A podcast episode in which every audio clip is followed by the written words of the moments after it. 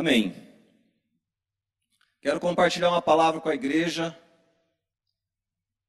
para que você possa perceber algumas coisas naquilo que o Senhor quer fazer na minha e na sua vida.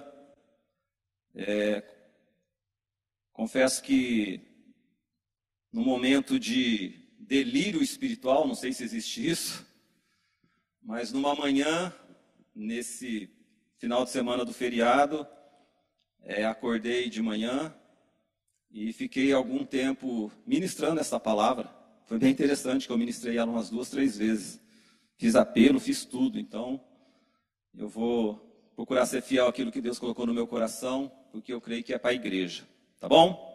Estão comigo? Vocês estão animados? Pastor Carlos falaria: vocês estão felizes? Mesmo? Firmes? Estão com calor? Muito melhor o calor, não é? Para alguns, mas eu prefiro o calor do que o frio. Mas enfim, vamos lá, vamos ficar animados com as coisas de Deus, porque Ele quer falar o nosso coração. E Deus nos criou para relacionamentos, eu sempre falo isso quando eu ministro. Deus nos criou para relacionamentos. E quanto mais nós o conhecemos, mais nós entendemos o coração do nosso Pai.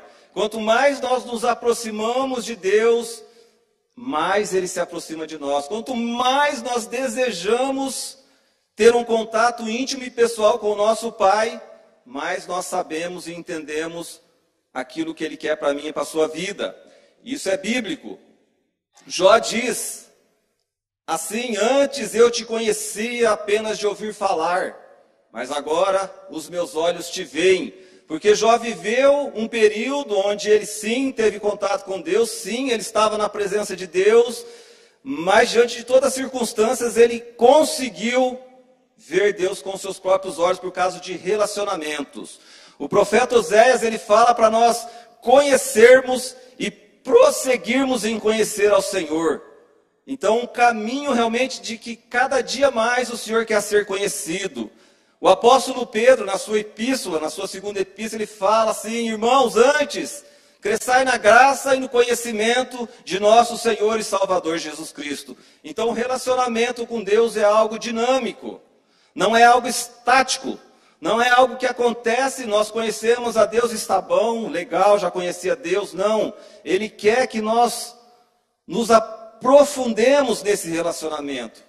Porque quanto mais perto nós estivermos do coração do nosso Pai, mais nós vamos entender o que Ele quer para mim e para a sua vida. É como um casamento, relacionamento com Deus. Quando eu conheci a minha esposa, hoje minha esposa, mas quando eu a vi pela primeira vez, eu não me casei com ela no primeiro dia. Mesmo tendo sido amor à primeira vista. Olha que fofo, né? Mas houve um processo de conhecimento, de conversas, de troca de informações, até o momento onde nós re resolvemos nos casar. Parentes, nós fizemos algumas coisas erradas, tá? Enfim, Deus nos abençoou pela misericórdia dele, mas nós assentamos o nosso coração de nos casarmos e depois de 32 anos nós continuamos juntos, continuamos crescendo no nosso relacionamento, porque não é algo estático. Se eu vivesse o meu casamento hoje como eu vivia há 32 anos atrás, provavelmente não daria certo. Porque as circunstâncias mudaram, eu mudei, ela mudou, mas nós vamos nos adaptando através de relacionamento e com Deus não é diferente. Você conhece ao Senhor e você precisa desejar crescer em conhecer ao Senhor. Porque nós não somos robôs. Nós não fomos feitos por Deus de uma forma onde Deus colocou um chip em mim e você e falou assim: é só isso que vai acontecer na vida do Fábio. Esse é o caminho que ele vai trilhar. Eu não vou deixar ele fazer nada além daquilo que está determinado. Não, não creio que Deus, na sua infinita misericórdia, no seu, na sua infinita onipotência, onipresença, onisciência, nos criaria de uma forma tão simplista para que nós fôssemos apenas bonecos nas mãos dele. Não, ele nos criou com capacidades intelectuais, ele nos criou com um, algo que nos faça dia após dia tomarmos decisões naquilo que nós fazemos ou deixamos de fazer, porque é isso que acontece. Há momentos na minha vida, na sua vida, que nós estamos perto de Deus e nós vamos entender alguma coisa e nós vamos fazer coisas que vão agradar o coração do Pai. Outras vezes, infelizmente, eu e você nós vamos tomar decisões que vão desagradar o coração do Pai. É assim que funciona, assim que funciona no natural. Com as minhas filhas, de que muitas vezes elas agradaram no meu coração, poucas vezes, vezes elas me desagradaram, mas tudo fazia parte do processo. Então, Deus nos criou para relacionamentos. E diante dessa introdução, o tema da minha ministração é escolhidos para propósitos. Eu e você fomos escolhidos para propósitos. E o que significa um propósito? Vou falar aqui o significado no dicionário. Propósito significa grande vontade de realizar alguma coisa, aquilo que se busca atingir. Então, quando nós estamos no, dentro dos propósitos de Deus, nós somos impulsionados por uma grande vontade de realizar alguma coisa e também por aquilo que se busca atingir. Nós vamos atingir um alvo, nós vamos chegar num lugar porque o Senhor tem isso determinado. Eu e você fomos escolhidos para isso. Não estamos nesse mundo só de passagem. Tudo que nós fizermos interfere na minha, na sua vida e nas pessoas com quem nós nos relacionamos. O meu e o seu chamado e o nosso propósito é maior do que nós mesmos. Deus vê algo muito além da nossa capacidade. De repente você está aqui, de repente você está nos assistindo e você pensa assim: não, eu não tenho propósito. Eu sou o menor dos menores. Eu não tenho nada de bom. Sim, você tem, porque o que você não está vendo, o Senhor está vendo na sua vida. E eu podia aqui dar exemplos de pessoas que eram totalmente limitadas na Bíblia e que foram chamadas para propósitos muito grandes. E cumpriram aquilo não porque havia algo de bom neles, mas porque o Senhor, o Deus, o nosso Pai, conduziu essas pessoas para a vitória. E é isso que acontece quando nós entendemos isso. E eu pontuei aqui quatro propósitos para os quais nós fomos escolhidos. Vou passar por eles. Primeiro propósito que nós somos escolhidos por Deus é para que nós possamos glorificar o nome de Deus. Eu e você fomos criados para a glória de Deus.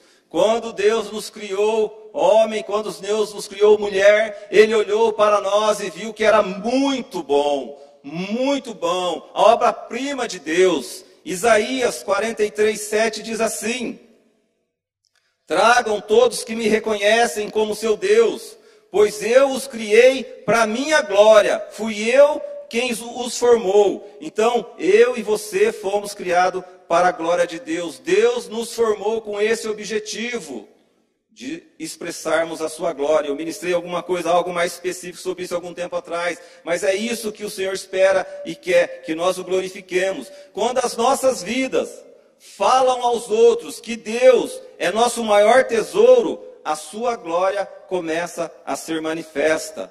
Então, a minha e a sua vida tem que ser uma expressão dessa glória de Deus. Nós temos que refletir, assim como fala em 2 Coríntios 3, refletindo a glória de Deus como espelho. A glória de Deus vem em mim e você, e ela é refletida para as pessoas, para que as pessoas vejam Deus nas nossas vidas. Então, eu e você fomos escolhidos com esse propósito de que a glória de Deus seja manifesta, de que o nome do Senhor seja engrandecido. Quando as pessoas olharem para mim e para você, elas têm que ver algo diferente, meu irmão, minha irmã. Nós precisamos estar acima das circunstâncias. Não, não é porque nós somos é, é, indestrutíveis. Mas sim, como o Leandro leu, porque o Senhor é o nosso refúgio. É nele que nós encontramos a segurança, é nele que nós encontramos a confiança de que nós vamos ser guardados. Então as pessoas precisam ver em mim e você essa fé inabalável.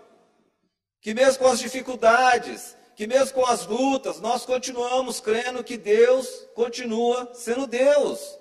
Continuamos crendo que o Senhor está no controle de todas as coisas. E que no finalmente, no finalmente, Ele vai suscitar aquilo que nós precisamos, por mais absurda que seja a minha ou sua situação.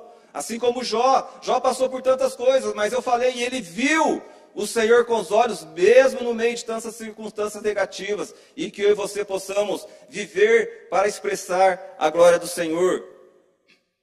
O segundo ponto, nós fomos escolhidos para a propósito de ser filhos. Nós não somos apenas criaturas de Deus. A partir do momento que nós recebemos Jesus no nosso coração, não por causa somente de uma oração, sim, a oração é importante, mas através de nós deixarmos Jesus moldar o meu e o seu coração, nós somos reconhecidos como filhos, porque é isso que o Senhor quer. É o propósito dele de se relacionar como um pai se relaciona com seu filho de cuidar de nós como um pai cuida de seu filho, de nos disciplinar também, assim como um pai disciplina o seu filho. Então Deus tem esse propósito para mim e para você. Em João, Evangelho de João, capítulo 1, versículo 12 diz assim: Mas a todos que creram nele e o aceitaram, ele deu o direito de se tornarem filhos de Deus isso é para mim e para você. A todos que creram nele e o aceitaram. Precisamos crer, precisamos aceitar para nós tomarmos esse direito de nos tornarmos filhos de Deus e cumprirmos esse propósito. Em Gálatas 4, versículos 6 e 7. Gálatas 4, versículos 6 e 7 diz assim: E por quê?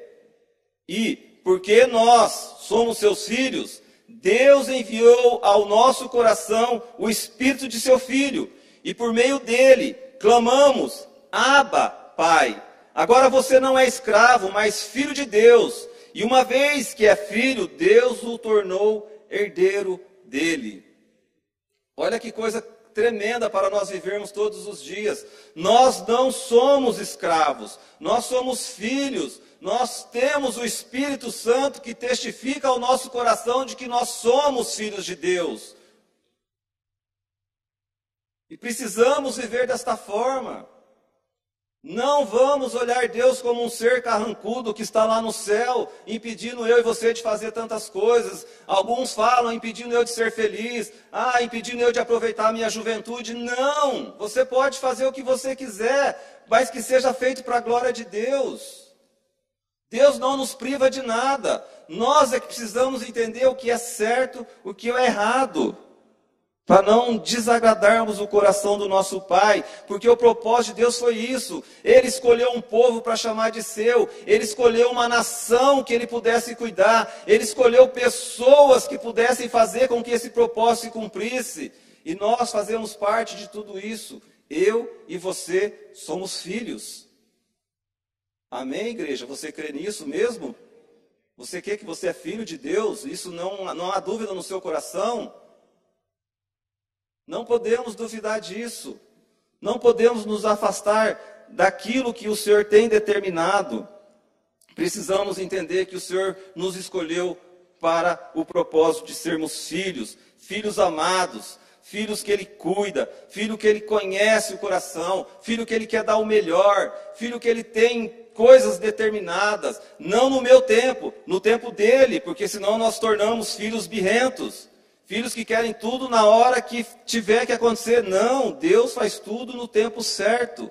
Então que aprendamos como filho a esperar, a esperar o tempo de Deus, a esperar aquilo que Ele está por fazer, a esperar aquilo que Ele está por realizar na nossa vida. Não viremos as costas para Ele, não sejamos filhos bastardos, mas sejamos filhos que continuem na casa do Pai, continuem desfrutando o que o Pai tem determinado, porque são coisas especiais. Esse é mais um dos propósitos. O terceiro ponto, nós fomos escolhidos para o propósito de gerar discípulos. Quando nós vivemos para a glória de Deus, quando nós entendemos que nós somos filhos, é natural eu e você gerarmos discípulos gerarmos pessoas que vão crer como nós cremos, gerar pessoas que vão entender o propósito do que nós estamos vivendo. E Deus nos escolheu para isso. No Evangelho de João, capítulo 15, versículo 16.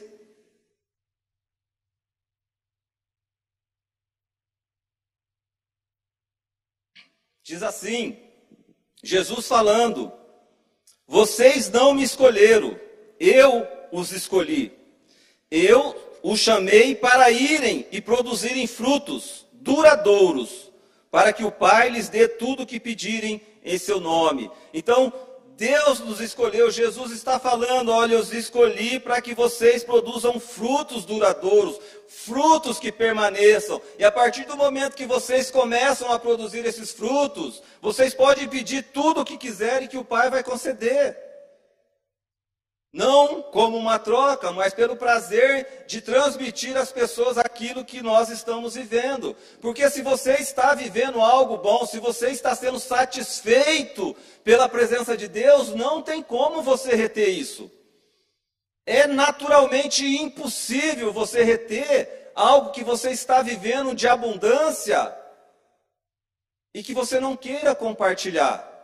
Isso se torna algo muito normal, muito natural.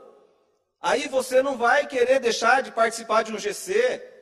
Aí você não vai querer deixar de cuidar de vidas, porque isso vai ser a motivação do seu coração. Você não vai ficar mais preocupado com os seus problemas, com as suas dificuldades, com as suas lutas. Você vai ser empático com pessoas que estão precisando mais do que você pensa.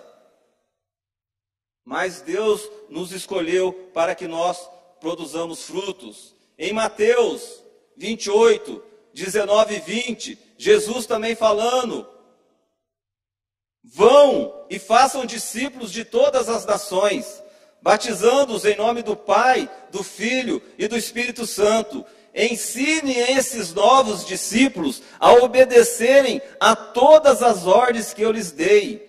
Vão e façam discípulos, uma grande comissão, versículo conhecido como uma grande comissão de Jesus nos enviando para fazermos com que o nome dele fosse propagado, para que mais pessoas pudessem o conhecer, mais pessoas pudessem ser ensinadas a obedecerem a todas as ordens que ele estava ensinando.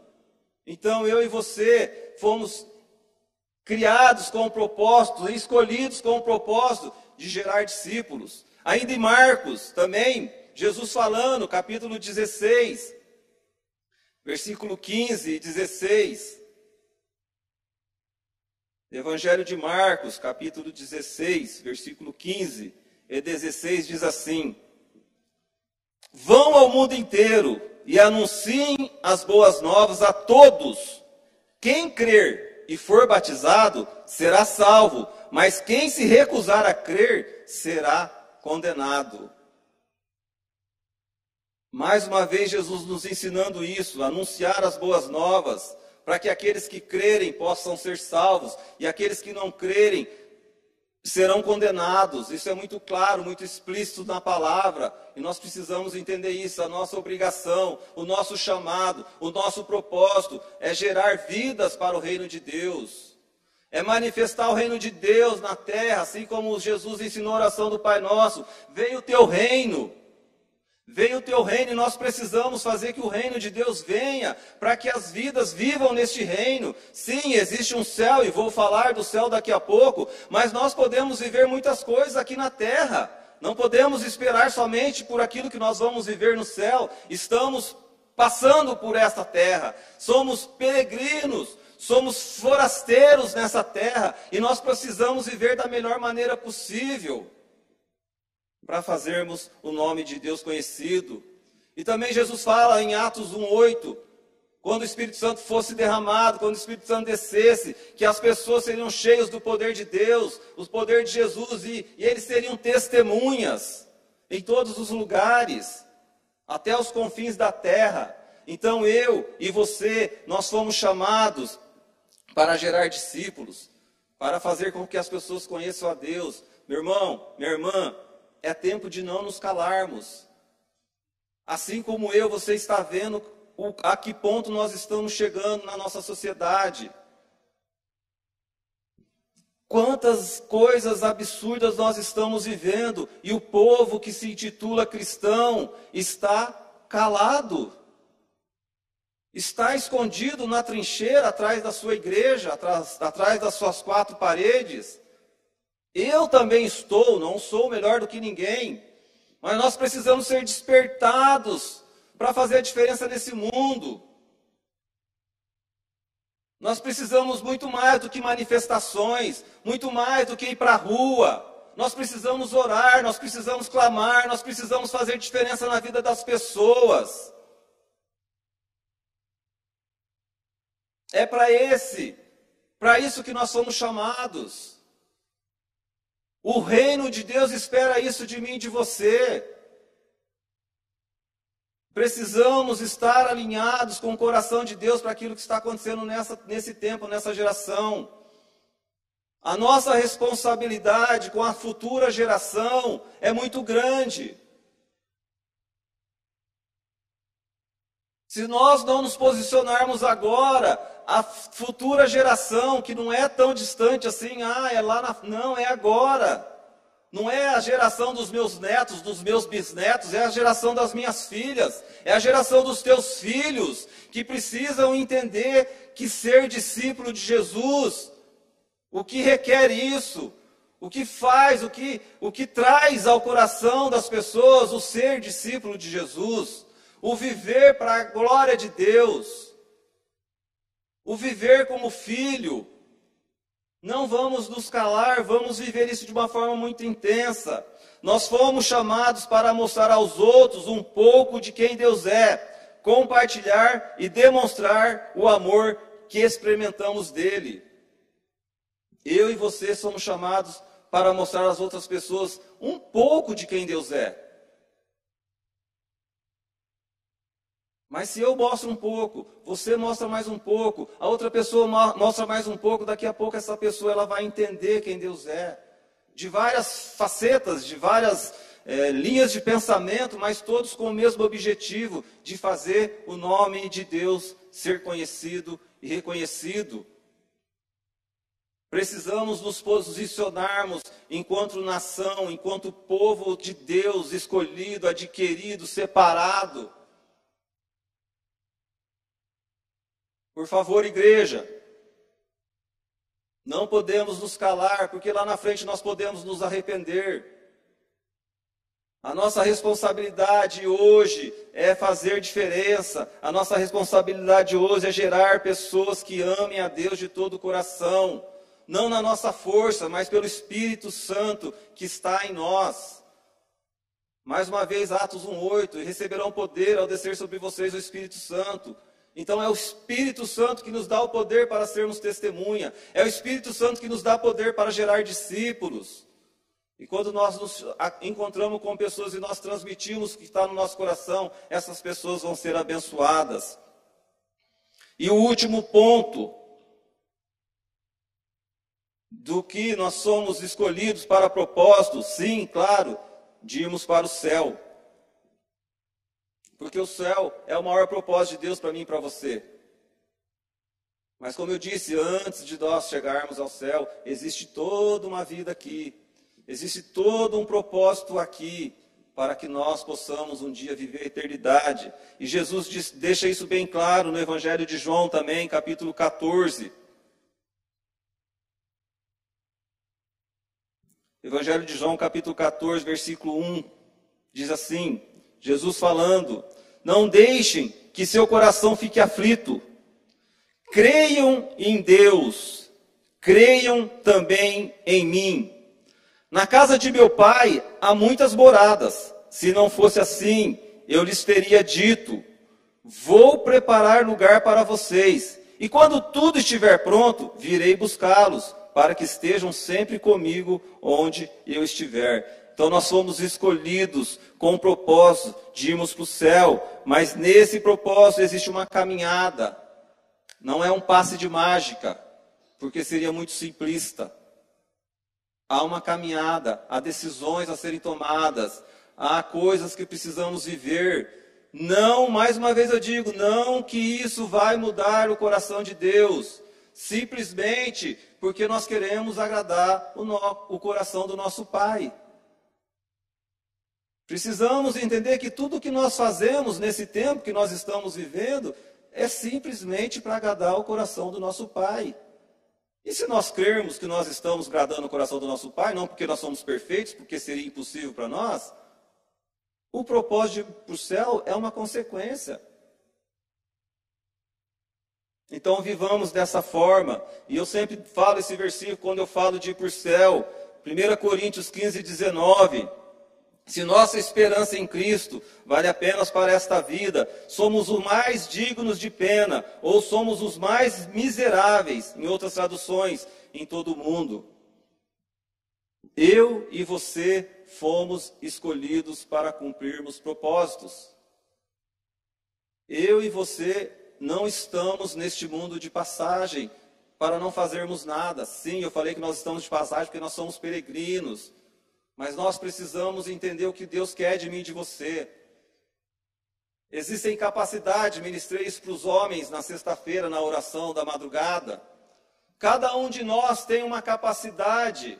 Deus nos dá talentos de acordo com a nossa capacidade. Ninguém é igual ao outro. Não adianta eu querer ser igual a alguém, eu preciso viver aquilo que o Senhor tem para a minha vida. Não adianta você querer ser igual ao outro, você tem peculiaridades, você tem coisas no seu coração, assim como eu falei aqui atrás, que é maior do que você mesmo vê, porque Deus está vendo, de que você vai ser usado desta forma, mas você tem que estar atento, falando ali da palavra dos talentos, a um deu cinco, a outro deu dois, a outro deu um. O que tinha cinco multiplicou, o que tinha dois multiplicou, o que tinha um escondeu, ele ficou com medo. E o problema não foi ele ter recebido só um, o problema foi ele não ter feito nada com o talento que Jesus deu, que o, o, o, o Senhor dele tinha deixado com ele. Se ele multiplicasse aquilo por um, ou como diz o texto, se ele apenas tivesse depositado e ganhado juros para o senhor dele, ele já teria recebido uma recompensa. Então nós não podemos esconder esse talento. Ah, Fábio, mas eu não sei falar, eu também não sei. Ah, Fábio, mas eu sou tímido, eu também sou. Ah, mas eu, eu meu irmão, se você não sabe uma coisa, você sabe outra. O que, que você é melhor? O que, que você está desenvolvendo? Você faz esse esforço para desenvolver em tantas áreas da sua vida. Você estudou, batalhou, fez cursos, PhD, MBA e, e não sei mais o que para você se tornar um profissional de excelência, porque nas coisas de Deus não é da mesma forma. Porque não nos empenhamos em entender os propósitos de Deus, o talento que Deus tem colocado nas nossas mãos para nós multiplicarmos. Para que o Senhor possa confiar em nós e, como diz o texto, Ele possa nos colocar sobre coisas maiores, porque nós cuidamos daquelas coisas menores. Então, que possamos viver desta forma. O Senhor nos escolheu com propósitos para a glória dEle para sermos filhos, para gerarmos discípulos e para irmos para o céu. E poderia aqui, você de repente está aí, né? Você que gosta de repente de ministrar a palavra, de pensar, oh, mas o Fábio não vai falar desse propósito, não vai falar daquele. Meu irmão, tem muitos. Aqui é só coisas que vieram ao meu coração, mas existe muitos propósitos de Deus. E se por acaso você está aqui ou você está nos assistindo na sua casa e você não sabe qual é o seu propósito, você ainda não percebeu, você ainda não entendeu, você está simplesmente passando por essa vida, você está sem expectativa. Estamos aí vivendo setembro amarelo de conscientização sobre o suicídio. Você está sem sem perspectiva de vida. De repente você aí na sua casa hoje, ou mesmo aqui na igreja, você está pensando assim: não, eu não tenho propósito, você não sabe da minha vida. Você não sabe o que eu estou enfrentando. Eu estou tentando, eu estou lutando, mas está difícil. Então o Senhor quer mudar isso na sua vida hoje, meu irmão, minha irmã. O Senhor quer fazer você entender que sim, existe um propósito, existe algo bem guardadinho aí no seu coração que você ainda não percebeu, que Ele quer fazer abrochar, Ele quer fazer vir à existência, Ele quer fazer você viver de uma forma diferente. Eu sei de toda a dificuldade que envolve isso. Não estou aqui falando que é, eu sou melhor do que você. Mas eu estou ministrando a palavra de Deus para que os seus olhos sejam abertos nesta noite. Para que você entenda que você foi escolhido sim com um propósito. Para que você entenda que o Senhor olhou para você e falou assim: esse é o cara. Não vou falar essa coroa porque as mulheres não vão gostar. Mas você é obra-prima de Deus. E dentro dessa, dessa parte, eu queria ler, eu terminei de ler um livro, O Peregrino. Nunca tinha lido e tive curiosidade de ler. E essa semana, em particular, li uma parte e eu quero compartilhar essa parte aqui, eu vou ler. Presta atenção diante dessa, dessa circunstância que eu acabei de citar. Existem vários personagens que o autor de O Peregrino cria e ele vai ali fazendo um, cada um se relacionando com o outro, cada um numa situação. E existe o gigante desespero. E esse gigante desespero, desespero, ele tem a intenção e objetivo de destruir as pessoas. Ele está num reino, segundo o livro, tá? E nesse reino, ele manda e desmanda, e ele faz o peregrino que está a caminho de um lugar a viver coisas terríveis. E diante desses castigos, diante dessas coisas que o gigante desespero está fazendo o, o peregrino caminhar, ele fala que a única saída era que acabassem com a própria vida. E ele faz a pergunta para esses dois personagens, que é o cristão e a esperança que estão caminhando para um lugar. Por que escolheram a vida, visto que são acometidos por tantos desprazeres?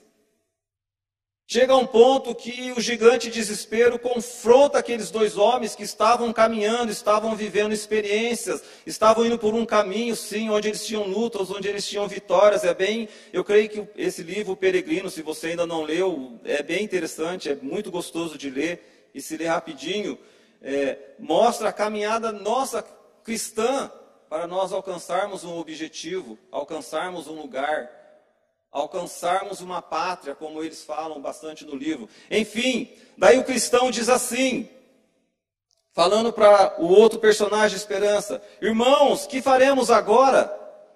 Temos vivido uma vida miserável. Para mim, não sei o que soa melhor: continuar a viver assim ou morrer de uma vez. Por favor, entenda o que eu estou lendo, você vai entender no final, tá? Não estou fazendo nenhuma apologia mas estou falando de coisas que podem acontecer nas nossas vidas. E a esperança responde: de fato, nossa condição presente é terrível. A morte seria por mim recebida com mais agrado que permanecer em tamanha miséria. Ainda assim, consideremos o que disse o Senhor da pátria para onde nos dirigimos: não matarás. Se nos proibia de fazê-lo a outrem, quanto mais a nós mesmos. Além disso, aquele que mata o outro comete homicídio contra o corpo, mas aquele que mata a si mesmo mata de uma só vez o corpo e a alma. Meu irmão, esqueceste do inferno para onde vão os que matam? Estou disposto a aplicar todas as minhas energias e tentar, até meu último suspiro, su fugir do seu domínio. Fui tolo por não ter tentado antes. Contudo, irmão, irmão meu, sejamos pacientes e suportemos um pouco mais. Haverá de chegar a hora feliz em que seremos libertos, mas não sejamos nossos próprios assassinos. Meu irmão, por que, que eu estou lendo isso, meu irmão? Por que, que eu estou lendo isso? Porque é uma realidade, nós estamos vivendo em circunstâncias, como eu disse, muitas pessoas estão perdendo a esperança.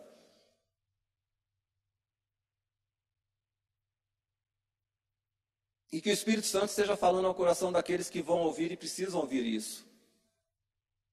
Existe sim uma hora feliz onde que você vai ser liberto, onde que você vai ser liberta.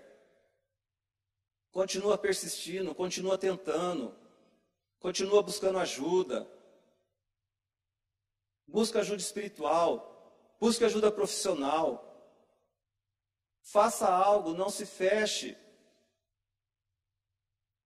E nós, e nós precisamos perceber os sinais das pessoas com quem nós nos relacionamos. Precisamos entender algo de que as pessoas não querem que nós sejamos aqueles que falem, é, dê uma solução para todos os problemas, não as pessoas que estão passando por algum tipo de situação de depressão, de desconforto, ou até pensamento suicida, ela não precisa de, de, de regras para ela viver, ela precisa simplesmente de alguém que esteja ao lado dela, alguém que abrace, alguém que se coloque, como eu disse, que tem empatia que se posiciona ao lado dela para que ela possa realmente perceber que ela não está sozinha. E nós precisamos viver isso, porque nós somos escolhidos para propósitos. Nós precisamos entender de que nós não somos uma obra do acaso. Quando nós fomos concebidos, nós já obtivemos a nossa primeira vitória. Imagina você comigo, assim como você já deve ter visto muitos vídeos em filmes, aquele monte de espermatozoide, né, que vai lá tudo faceirinho atrás de um ovário. E eles vão ali, ah, eu vou chegar primeiro. E é ali aquele que chega.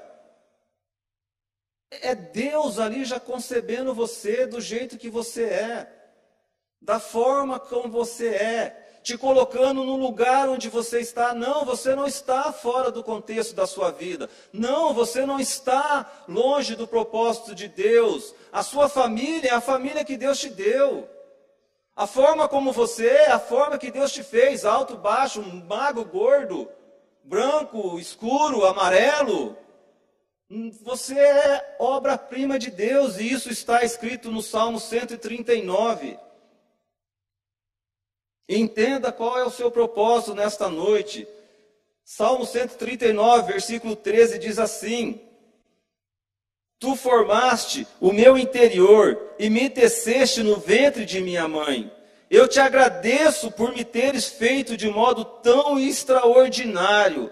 Tuas obras são maravilhosas e disso eu sei muito bem. Tu me observavas quando eu estava sendo formado em segredo, enquanto eu era tecido na escuridão. Tu me viste quando eu ainda estava no ventre. Cada dia de minha vida estava registrado em teu livro. Cada momento foi estabelecido quando ainda nenhum deles existia. Você não foi um acaso. A sua vida não é um acaso. Você não foi feito de qualquer forma. O próprio Deus, como eu disse, fez você ter essa primeira vitória na sua vida. Você ser aquela pessoa que fecundou, foi fecundada no ventre de uma mulher. Precisamos entender que esse propósito de Deus para mim e para você, de que Ele tem algo especial e que com certeza você vai viver isso, porque o Senhor nos escolheu para propósitos. E eu quero ler mais uma coisa. Hoje estou ministrando de uma forma diferente como ministro, que também fui muito abençoado, para que você entenda algumas coisas que você está vivendo. Vou ler aqui um texto que foi postado por uma psicóloga. Se você quiser saber mais, coloca lá psicóloga Gabriela Pazini, que por acaso é minha filha, tá? Tem colocado postagens muito interessantes. Psicóloga Gabriela Pastrini. Não fique triste se eu falei o nome dela aqui, faz parte do processo, porque o texto me abençoe, eu quero que te abençoe nessa noite. Ela escreve assim: Somos ansiosos até para ser feliz. Esse é o tema da postagem dela. Se não tomarmos cuidado, passamos pela vida sem perceber que a vida passa por nós. E enquanto isso, estamos apenas correndo de um lado para o outro, sem sair do lugar. Entender que a felicidade é uma escolha e não um resultado, e ancorar nossa energia no momento presente é o que pode nos liberar dessa ânsia de querer a todo custo conquistar a felicidade. Nada e ninguém poderá te fazer feliz até que você escolha ser feliz. A felicidade não chega até você, ela vem de você.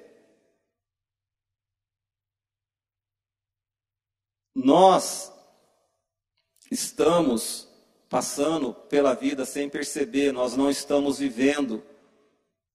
A vida está passando por nós e nós não estamos vivendo a intensidade. A vida abundante que o próprio Jesus disse: oh, Eu vim para que vocês tenham vida e vida com abundância, não está acontecendo. Porque nós estamos focados em tantas coisas, tantas dificuldades, tanta pandemia, tanta enfermidade, tanto problema financeiro, tanto problema no casamento, tantas coisas que nos assediam dia após dia, que nós estamos esquecendo do mais importante, de que nós temos um Deus que está agindo em nosso favor. Um Deus que está totalmente ciente do propósito que Ele tem para mim e para você. Que possamos viver isso. Quero ler aqui mais uma vez. Entender que a felicidade é uma escolha e não um resultado e ancorar nossa energia no momento presente é o que nos é o que pode nos liberar dessa ânsia de querer a todo custo conquistar a felicidade. Vamos viver o presente. Vamos viver os propósitos de Deus. Vamos viver aquilo que o Senhor tem determinado para mim e para a sua vida. Amém, igreja? Filipenses, capítulo 4.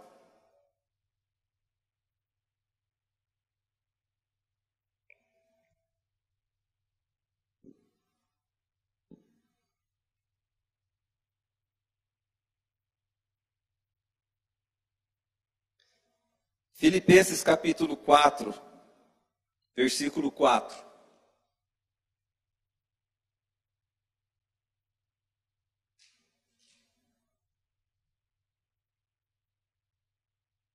A felicidade não chega até você, ela vem de você. Diz assim, Filipenses 4:4. Alegrem-se sempre no Senhor. Repito, alegrem-se. Que todos vejam que vocês são amáveis em tudo que fazem. Lembre-se de que o Senhor virá em breve. Não vivam preocupados com coisa alguma. Em vez disso, orem a Deus pedindo aquilo de que precisam e agradecendo-lhe por tudo que ele já fez. Então, vocês experimentarão a paz de Deus, que excede todo o entendimento e que guardará seu coração e sua mente em Cristo Jesus. Por fim, irmãos, quero lhes dizer só mais uma coisa Concentrem-se em tudo que é verdadeiro, tudo que é nobre, tudo que é correto, tudo que é puro, tudo que é amável e tudo que é admirável. Pensam no que é, pensem no que é excelente e digno de louvor. Continuem a praticar tudo o que aprenderam e receberam de mim. Tudo que ouviram de mim e me viram fazer. E o Deus de paz estará com vocês. Paulo nos dando uma direção para nós vivermos de uma forma onde as preocupações não são mais importantes do que a nossa fé de orar e pedir para Deus realmente aquilo que nós precisamos e agradecendo por aquilo que Ele já fez por mim e por você. Vivermos o presente sabendo se nós estamos vivos hoje, sim, Deus não se esqueceu de nós. Sabendo sim que nós nos levantamos hoje, porque o Senhor mais uma vez foi misericordioso, porque as misericórdias dele se renovam a cada manhã e elas são a única causa de nós não sermos consumidos. Sim, porque o Senhor se agrada do nosso coração e ele tem propósitos que ainda estão intocáveis no meu e no seu coração. A minha e a sua oração tem que ser todos os dias, quando nós vamos em oração ao Senhor, Senhor, cumpre os teus propósitos em mim e através de mim, porque nós somos uma obra inacabada. Nós somos, estamos num processo. E a Bíblia fala que o Senhor é fiel para cumprir, para terminar essa obra até o dia da volta de nosso Senhor Jesus Cristo.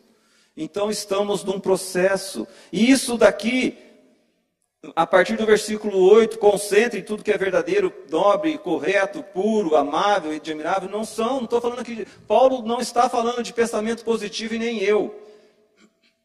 Isso é fé. Nós pensamos isso pela fé. E o que, que é a fé, irmãos? A fé mostra a realidade daquilo que esperamos. Ela nos dá convicção de coisas que não vemos. Isso está em Hebreus 11, 1. No capítulo, no início do capítulo dos heróis da fé. A fé mostra a realidade daquilo que esperamos. Ela nos dá convicção de coisas que não vemos. Eu e você fomos escolhidos com propósitos. Não deixe que nada e que ninguém faça você pensar que você não está inserido nisso. Eu creio que essa noite eu queria te convidar a ficar de pé. O Senhor quer continuar ministrando ao seu coração algo que te faça viver para cumprir esses propósitos. Você não é, mais uma vez eu digo, você não é uma obra do acaso. Deus não estava confuso quando te fez. Deus não estava bravo quando ele te fez. Ele sabia exatamente o que ele estava fazendo. E ele quer, nessa noite, e não somente nessa noite, todos os dias das nossas vidas, que nós vivamos aquilo que Ele tem determinado. Queria que você fechasse seus olhos enquanto eles vão estar ministrando a canção para você meditar nessa palavra e que o Espírito Santo continue falando no seu coração.